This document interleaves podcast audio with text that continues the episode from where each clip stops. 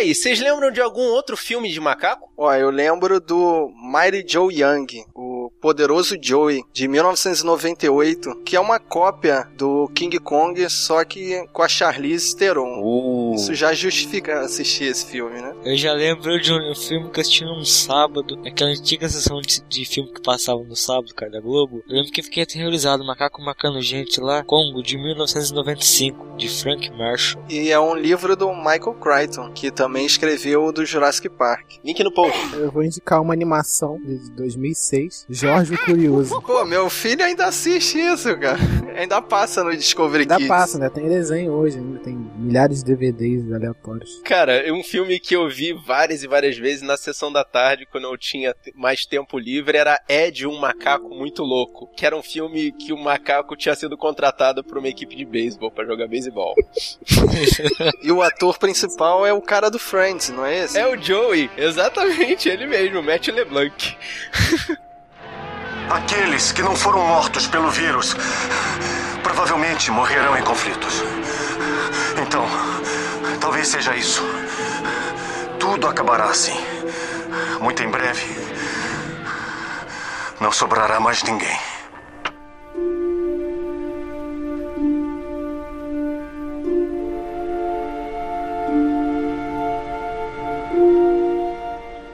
Guerreiros, em guarda. Eu sou Marcos Moreira. Eu sou o Rafael Mota. Eu sou Fábio Moreira. Eu sou Ivanildo Campos. E esse é o Sabre na Nós. Podcast. E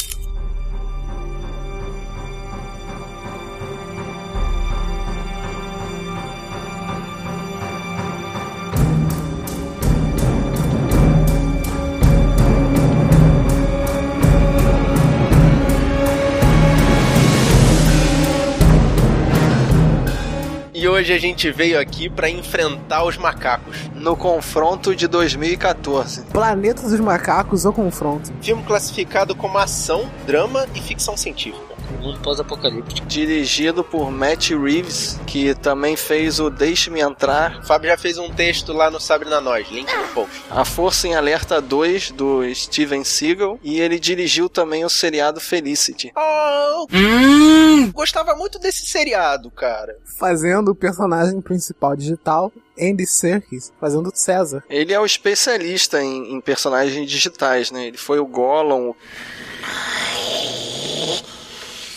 o King Kong, Capitão Haddock na- no filme As Aventuras de Tintin. Ele foi o King Kong, né? Caraca. É, rapaz. Naquele filme do Jack Black, né? Esse mesmo, esse tosco, hein? Eu fiz uma, a pesquisinha e tô sabendo que ele tá escalado pra ser o Balu no próximo filme do Livro da Selva. Vamos- Pra variar, vão fazer um remake. E ele vai ser o Garra Sônica no filme do Pantera Negra. Já foi o Garra Sônica nos Vingadores, né? Vai ser de novo no Pantera Negra. Ah, mas o filme dos Vingadores foi meio assim pra mostrar a origem, né? Lá ele não era o Garra Sônica, não. E fazendo o antagonista macaco, o Koba, temos o Toby Kebbell, que fez Fúria de Titãs 2, Príncipe da Pérsia, e tá cotado pra fazer o remake de Ben-Hur. Ai, cara, eles adoram querer mexer nos clássicos, né? Esse ator é bom, cara. Vocês só pegaram o merda que ele fez também, né? Eu não sei quem é, cara. Pô, não aparece a cara dele. Fazendo o papel do Malcolm, a gente tem o Jason Clark. Jason Clark fez Inimigos Públicos, o Grande Gatsby e vai ser o John Connor no Exterminador do Futuro Genesis. Se eu puder mostrar, você vai entender. e fazendo o Dreyfus, a gente tem o Gary Oldman. E fiquem tranquilos que nesse filme ele grita. Gary Oldman que, pô, dispensa apresentações, né? Ele foi o comissário Gordon da trilogia do Nolan. Ele foi o cientista maluco no filme do Robocop, que a gente já fez um podcast sobre esse filme. Ele foi o Drácula no filme do Bram Stoker. Caraca, é mesmo, cara. E, claro, né, pra galera que é mais jovem aí, ele fez o Sirius Black nos filmes de Harry Potter. Vamos achar outra saída para que possamos começar a reconstruir. Depois do vírus que foi espalhado pelo planeta no primeiro filme, spoiler na cara de quem não viu, a população humana foi reduzida drasticamente, além da população de símios ter se desenvolvido, assim como César. Diante dessa situação começa um confronto entre as duas espécies, que tem que tentar conviver mesmo diante dos conflitos, pois os humanos continuam com a gana egoísta de permanecer como dominantes do planeta, e a evolução dos macacos fez com que muitos deles desenvolvessem a soberba, desvalorizando o papel dos humanos. Acha que eu tô maluco? Eu tô preocupada. É, eu também. Eu consigo fazer uma análise desse filme que você pode encaixar em vários outros filmes, como os brancos invadindo a terra dos índios no, num filme de Velho Oeste, ou os ETs invadindo uma terra dos humanos. É muito claro para mim, assim, a estrutura do filme sendo um povo contra o outro, uma espécie contra a outra. Eu acho que é totalmente diferente, cara. Eu acho totalmente oposto. Eu acho que esse filme não é um filme de invasão. Eu acho que ele é mais um filme de consequências, porque lance dos macacos né, estarem desenvolvidos, de terem fugido né, do domínio dos humanos, foi tudo por culpa dos próprios seres humanos, entendeu? Não houve uma invasão, né, de fato, dos macacos nesse filme. Concordo, porque durante o filme você vê que tem um monte de gente que bota a culpa nos macacos, mas tem um personagem ali que fala que a mão humana é que criou aquilo tudo, realmente. Mas a questão é que eu não analisei quem criou ou a culpa é de quem. E sim, tem duas espécies agora conscientes vivendo na Terra.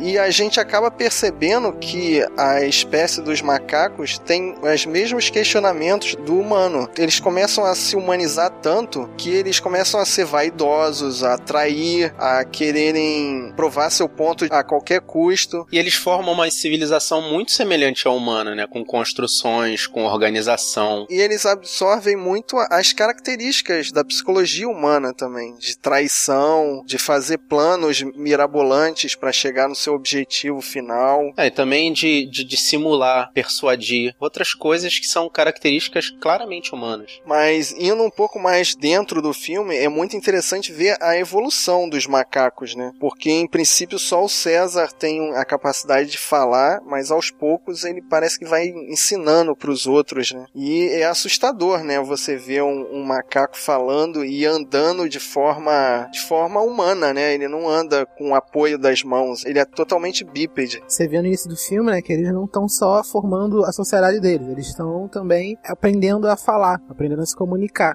não só por escrita, mas também pela fala. Eles começam é, se comunicando por conta de sinais, né, por linguagem de sinais, mas eles já dizem algumas palavras. Né? Isso é o que eu achei interessante, porque na vida real, né, na nossa vida aqui, existem macacos que aprendem a linguagem dos sinais para falar com cientistas ou com criadores, e eles pegam esse ponto e jogam no filme de uma forma que fica crível, né? Você acredita realmente naquela comunicação. É bonito ver que tem várias cenas todas feitas em linguagem de sinais. E tem uma parte que é pouco desenvolvida, é bem discreta, que a gente fica vendo o orangotango aprendendo a, a ler, né? Ele se interessa pelo livro do humano ali e tem escrito na caverna, na casa deles, também a, a lei principal deles, né? Que macacos não matam macacos. Acho que é a premissa básica de toda a legislação que tem no mundo. Eu ia falar da legislação brasileira, mas toda a lei diz que matar é um crime, é punível. E é uma regra básica de qualquer sociedade, que mostra que eles estão bem desenvolvidos ali já. E essa regra é quebrada, o que mostra que eles são humanos, praticamente, que não conseguem seguir as próprias regras. É, foi quebrada a utopia dos macacos. E nesse meio tempo, a gente está falando muito da questão dos macacos. Claro, esse filme é sobre o planeta dos macacos. Mas também tem que levar em consideração a sociedade humana que sobrou ali depois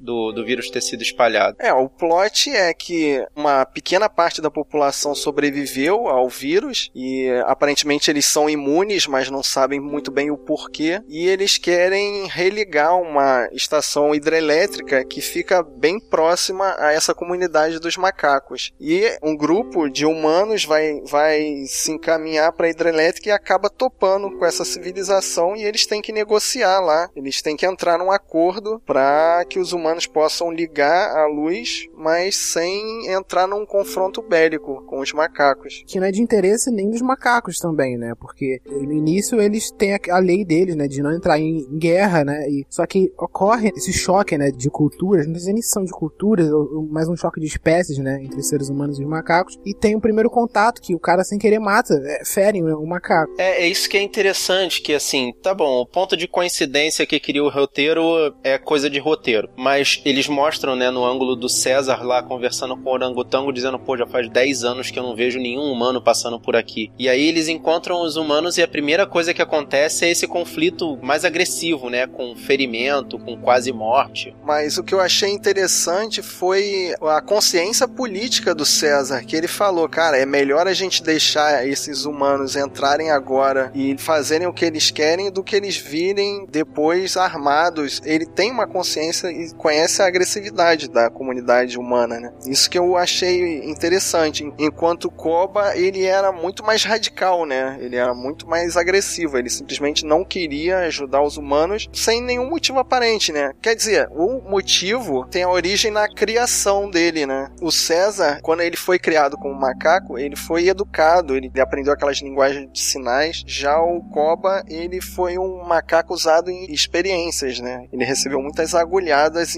então ele tem um trauma, né, contra os humanos. Você vê bem marcante na, na cicatriz que tem na cara dele, né? Você vê que ele é damaged. English, motherfucker, do you speak it? Ele é, ele é, ele é marcado por um trauma que, que tá aparente, né? Ali. Durante a discussão do Caesar com o Koba, o Caesar faz essa proposta de deixar os humanos atuarem da forma como eles acham melhor para a continuidade desse convívio entre os humanos e os macacos. E o Koba fala que foi exatamente o trabalho dos humanos que fez ele ficar daquele jeito. É exatamente esse o ponto de ruptura, né? A desconfiança do Koba com relação ao que foi dado para ele como trabalho humano. É, eu consigo fazer um paralelo com o Xavier e o Magneto. O Xavier querendo unir as duas raças e o Magneto querendo sobressair, né? Querendo que os macacos dominem a população dos humanos. Eu falar que tá parecendo muito Rei Leão. Também, é uma boa associação. Mufasa, ele queria uma, um reino harmônico, um reino que todo mundo tivesse bem, enquanto que o tio dele, o Scar, ele dominou ali o reino do, da floresta durante algum tempo e criou todo aquele caos, né? Que era só para ter vantagem para ele e para mais ninguém, né? Que é mais ou menos a disputa ali entre o César e o Koba.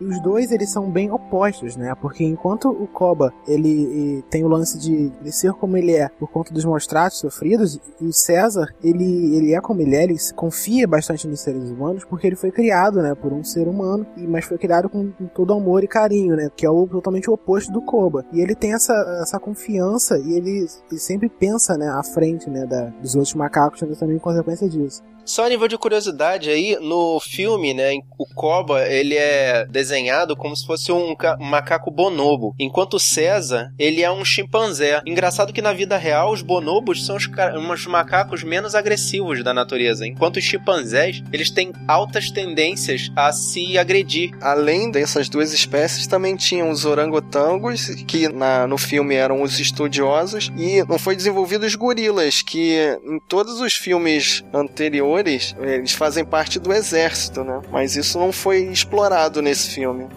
Eu não sou ameaça. E se eu for, vocês podem me matar. Uma outra parte que eu achei interessante, mas me deu agonia, foi a característica deles de montar cavalo, que mostra que eles já dominam uma outra espécie, né? Isso mostra que eles já estão muito desenvolvidos. Mas, cara, eu fiquei com uma agonia ele montando os cavalos sem sela e nus, cara. Tipo, aqueles macacos são fêmeas, né? Porque não tem saco ali, né?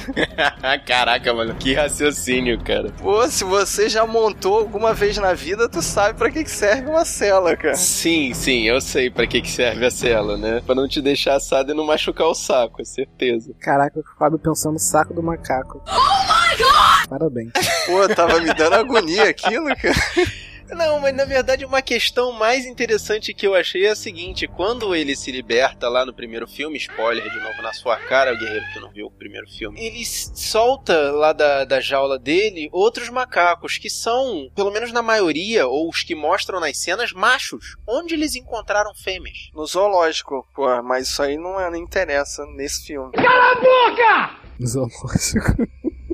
No outro filme ele abre, ele abre o zoológico também. É, tá certo, ele abre o zoológico, tá certo. Eu não tinha lembrado dessa parte. Mas tem que pegar muita fêmea, né? Porque tem muito filhote numa parte lá que mostrou. É, por causa da passagem de tempo, né? Se você reparar, a casa onde o César vai, ele, ele chega na casa do James Franco, do, do filme anterior. Ah, do criador dele. E dá a entender que o James Franco morreu, porque tinha um X na porta da casa, mostrando que aquela casa foi contaminada. Então, aquilo ali passa a ideia, né? Que o treinador dele foi contaminado, morreu e a casa continua ali. Então, é uma passagem longa de tempo. Né? Você não pode culpar os macacos. Como não? Quem mais eu poderia culpar? Foi a gripe símil. Foi um vírus criado em laboratório por cientistas. Os macacos usados para os testes não têm culpa nenhuma Fica disso. esse papinho hippie pra mim. Eu queria saber também nessa cena que ele pega a câmera e relembra, né, de o companheiro dele. Passaram 10 anos e a bateria da câmera tava na metade ainda. Pô, é porque a Sony desenvolve produtos de qualidade. É um dos melhores product placements da história do cinema, Nossa, porque uma velho. bateria que dura mais de 10 anos. Ainda falando que a casa tava bem limpinha também, né, cara? Ah não, cara, você olha por fora, a casa tá toda já dominada pelo gramado, pela relva, já tá bem tomada ali. Dentro dela, devia ter umas camadas de poeira assim. É, bom, a gente não sabe o que que pode ter acontecido antes do César chegar ali, né? Vai que aquilo ali foi é, tomado por alguém, usado por alguma pessoa, a gente não vai saber, né? Mas a questão é exatamente essa: os humanos ainda estão visitando as casas ao redor, tanto que eles montam estoques naquele lugar lá onde eles permanecem. né? A ideia de eles irem buscar energia lá naquela hidrelétrica que passa pelo território dos macacos é exatamente essa. Eles estão tentando continuar a vida, então existem depósitos, existem arsenais, conforme mostrado no filme, né? Essa parte dos humanos eu achei bem parecida com o seriado do Walking Dead, que mostra assim a sociedade colapsada tentando voltar ao normal, né? Só que ali com uma concentração maior de pessoas. E uma parte que eu achei muito bacana, interessante, cara, é o Koba enganando os humanos ali se fazendo de macaco. Eu achei, caraca, muito boa a atuação dele. Isso, é sensacional, né? Ele fazendo ele se. que devia ser o que ele fazia antes, né? Pra poder chamar a atenção dos humanos, né? Por isso que ele era maltratado e tal. Ele devia ser algum, sei lá, algum macaco de circo. E conseguiu chamar, né, a atenção dos caras, né? E distrair. Sensacional. É, e é uma forma de mostrar que os humanos ainda subestimam os macacos, porque na hora que ele começa a fazer palhaçada e brincadeira ali, os humanos ficam descontraídos, né? Como se o macaco ainda tivesse com um tratamento inferior. Sim, mas a conclusão dessa cena que eu achei bem forçada, cara. Se eu pegar uma metralhadora, eu não vou saber disparar ela, a não ser que realmente seja só apertar o gatilho. Não, cara, mas sabe qual é o nome dessa cena? Hum. Seleção natural. É verdade. E essa eu concordo com você, Rafael. Era pra ser uma piada, mas né, na- assim, eu, eu realmente concordo com você. Porque é uma, é uma questão de, de observação, mas tem que ter um certo discernimento ali pra entender onde fica o gatilho, como se aciona a arma. Sim. É uma seleção natural. Os caras estavam usando aquelas armas que estavam ali próximas deles. Então a gente supõe que a arma já estava pronta pra uso, era só apertar o gatilho. É, tava destravada. Tá perdido? Tentando ir pra casa? Anda! Vai embora daqui, macaco idiota! Vai, vai, vai! Anda! Nos encaminhando pro final, o que, que vocês acharam daquela solução da bomba, cara? Eu achei assim que iam implodir o prédio, mas disparam a bomba e, e- e não acontece nada com os macacos lá em cima. Tipo, pra que o Gary Oldman se martiriza? É que eles só tinham feito a metade, eles estavam continuando fazendo mais ainda pra colocar em mais lugares. Trabalho humano. Trabalho humano. Trabalho humano. Trabalho humano. Deixa eu levantar uma parte também que faz a rima narrativa. Na metade do filme, o Koba confronta o César, eles discutem lá e o César simplesmente parte pra porrada. Ele, em vez de tentar quebrar o, Koba na ideia, ele parte pra agressividade pra mostrar que ele é o líder porque é o mais forte e porra. É uma lei da natureza, é a lei do mais forte. Então, mas eles não estavam se encaminhando pra um- pra decisões mais políticas, mais colaborativas. Mesmo que ele falasse, ele ia perder nas ideias assim, então só, ele só ganharia se fosse na porrada, porque nas ideias ele ia perder. É um outro tipo de seleção natural também, né? É o tipo de diálogo que Koba entenderia. Eu, eu li dessa forma. E naquele momento, durante aquela discussão, o César ainda não estava pronto para poder tomar uma atitude com relação aos humanos. Então, ele fez aquilo como um ato de desespero. Ele fez aquilo só para subjugar o Koba. No final da briga ali, ele mesmo se, se impediu e falou a regra, né? né? Ou será que o César tá- é tão inteligente a ponto de entender que o diálogo ali no momento não funcionaria? Pode ser, mas ali naquele momento eu, eu percebi assim: agora o Koba vai trair o César. Porque ele viu que não conseguiria provar o ponto dele na forma do diálogo. Então eu entendi a maneira que ele usou ali para conseguir o começar a guerra. Ele fez um estopim ali de forma covarde, mas foi o jeito que ele encontrou. Porque o César não, não, não abriu o diálogo. Sim, e eventualmente eles chegaram ao confronto lá no final do filme, quando já não tinha mais nem humano para atrapalhar. E lembrando que o estopim desse do Koba aconteceu quando o César bateu nele, ou seja, não, não teve diálogo entre o César e o Koba quando o Koba tava estourando, sabe? No primeiro momento. Então, é isso que eu achei assim que foi conflitante dentro da história do filme, que quem partiu pra agressividade foi o César, que no início parecia ser o mais político. Não, mas a natureza dele é um chimpanzé. Não, mas esse aqui é o negócio que o Fábio falou. Eu entendi a rima narrativa na questão de ele era o cara. Na verdade, não foi tanto rima narrativa, foi o, o conflito em si. É, foi só o final daquela disputa, foi lá pro final, né? Sim, exatamente. E lá no final do filme, novamente eles vão resolver os problemas dele como?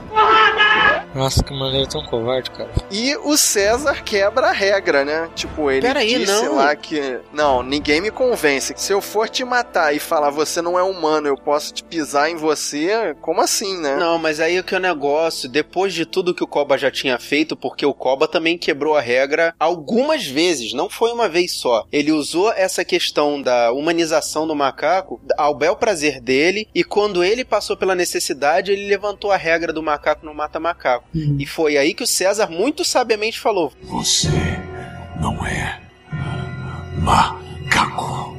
Sim, ele usou é como se fosse o final do Robocop, né? Exato. Então ali eles venderam que vale a pena ter a pena de morte, né? O César decretou a pena de morte ali, né? Naquela sociedade que, entre os macacos, pelo que eu entendi, sim. Ele foi o júri ali na hora. Foi o júri e o executor. É, porque o, o, o Koba, naquele momento, no ponto de vista do César, eu entendi, ele já não era um macaco, ele era um humano. Ele já estava com um comportamento totalmente convertido pro, pro comportamento humano. E aí também tá o ponto que o Fábio falou da rima que combina também, porque era como se o César estivesse matando um ser humano. E agora puxando já pro final do filme, pegando essa mesma ideia do César, é, ele vendo, né, que, por exemplo, os macacos, eles podem se desfazer dos que não são macacos, entendeu? E aquele olhar que ele deu no final do filme, tipo, olhando, né, no horizonte, olhando todos os humanos, né, e, e será que aquilo ali já é o caminhar já pro primeiro filme, pro futuro, né?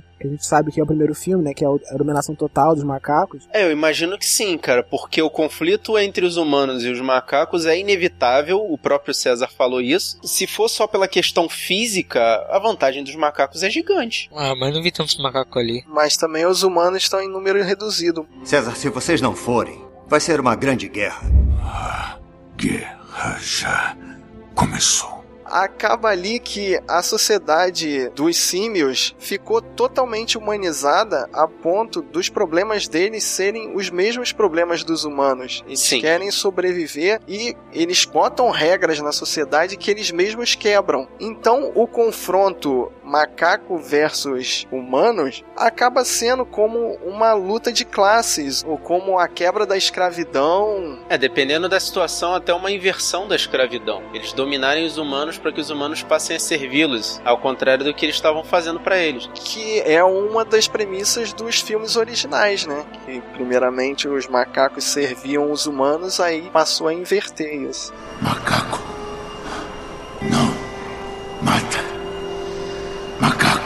Do fato deles usarem essa premissa dele do início do filme, de macaco não ser macaco, pra ferirem os humanos, entendeu? É isso que eu tô querendo dizer. O César, apesar de usar essa regra de uma forma estranha, principalmente ali no final, ele poupa alguns dos humanos, como a família do Malcolm, que no final das contas ajudou eles e eles pouparam a vida deles. Sim, mas é que no caso específico aí dessa família ajudou muito o César, né? Salvou a vida dele mesmo, aí é totalmente justificado. Mostra que o macaco ali, apesar dos instintos, ainda tem esse traço de humanidade, de respeitar os que respeitam ele. É questão do trata bem quem te trata bem. É, mostra bem legal também essa cena final, esse close final, né? Faz essa rima visual com o início do filme. Que o filme termina justamente no olho do César e começa no olho do César também. Só que no início do filme ele tá com toda aquela pintura rupestre, ele vai caçar. E no final do filme o olhar dele tá mais humanizado, entendeu? Ele tá olhando pro horizonte e, e vendo a- a- as possibilidades, o que, que ele conquistou, o que, que ele abriu, né? Cara, nessa cena aí, cara, eu achei que ele tava tão humano que quando realmente deu close, mostrou só os olhos, assim, parecia realmente um ser humano. Mas a, ali dentro da história do filme, a sociedade dos macacos andou, ela evoluiu ou foi só uma aventura ali? Acho que pelo menos o César evoluiu bastante. Houve uma evolução porque mostrou a a questão do deixar de usar a linguagem dos sinais e passar a usar a linguagem falada. Isso acontece principalmente na cena que o César tá conversando com olhos azuis, o filho dele. É, o filho dele fala melhor que muitos ali no macaco. Ele começa conversando com o César com linguagem de sinais, mas quando o César pede pra ele pra ajudar nessa empreitada, que é inevitável o confronto com os humanos, ele começa a falar. Então, no próximo filme a gente já vai ter os macacos dirigindo e produzindo pequenas máquinas e tal. No próximo filme a gente vai ter o Mark Wahlberg caindo de uma espaçonave. Não!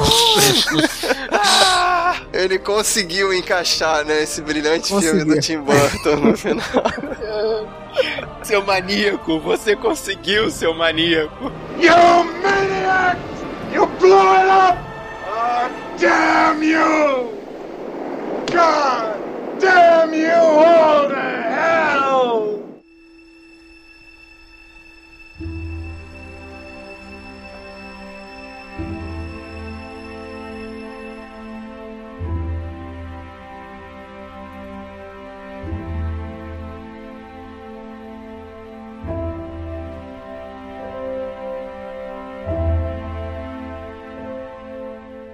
Aí vem a parte de vocês, guerreiros. Vocês digam pra gente se vocês já viram esse filme. Se vocês não viram, por favor, vão lá ver e deem a opinião pra gente. Deixa sua mensagem aqui no nosso post, é só procurar o nosso site, o sabrenanois.com.br, ou então você manda uma mensagem pra nossa caixa de entrada no sabrenanois.gmail.com. Querendo falar com a gente nas redes sociais, é só procurar a gente lá no Facebook, no facebook.com.br sabrenanois, no Twitter, no twitter.com.br sabrenanois, ou em outras redes sociais, só procurar por sabrenanois tudo junto. E se você quiser baixar essa missão ou várias outras, você aproveita e assina o nosso feed. Ou se não, você vai no iTunes Stories e, só e procura a gente lá. É só escrever Sabre na Nós. E quando achar, 5 estrelas. E você gostou do nosso podcast? Mostra para os seus amigos, mostra para quem gosta de escutar podcast. Espalhe a palavra da nós.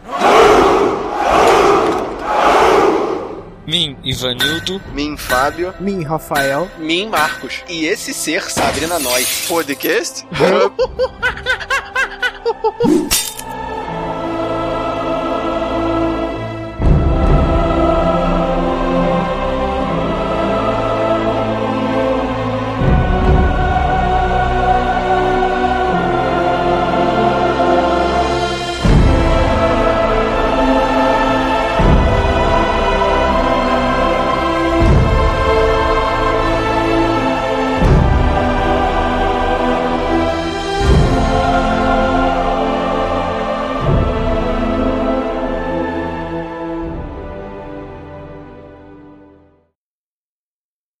E vai ser o John Connor no Exterminador do Futuro Genesis. Que não é o John Connor, é um androide que já foi revelado no trailer. Você não sabe, spoiler na sua cara. Ei!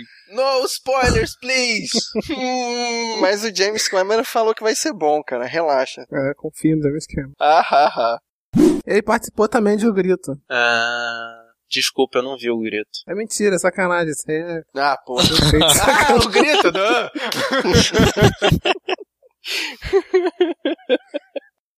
A jogar cocô. A jogar cocô. Hã? Desculpa, porque o Rafael jogou um soltinho ali, um, um a jogar cocô. Assim, só pra sacanear. Caralho, vocês estão malucos, cara. Vai, Você deu vai piada, fugir. Fábio. Desculpa, lá, vai lá.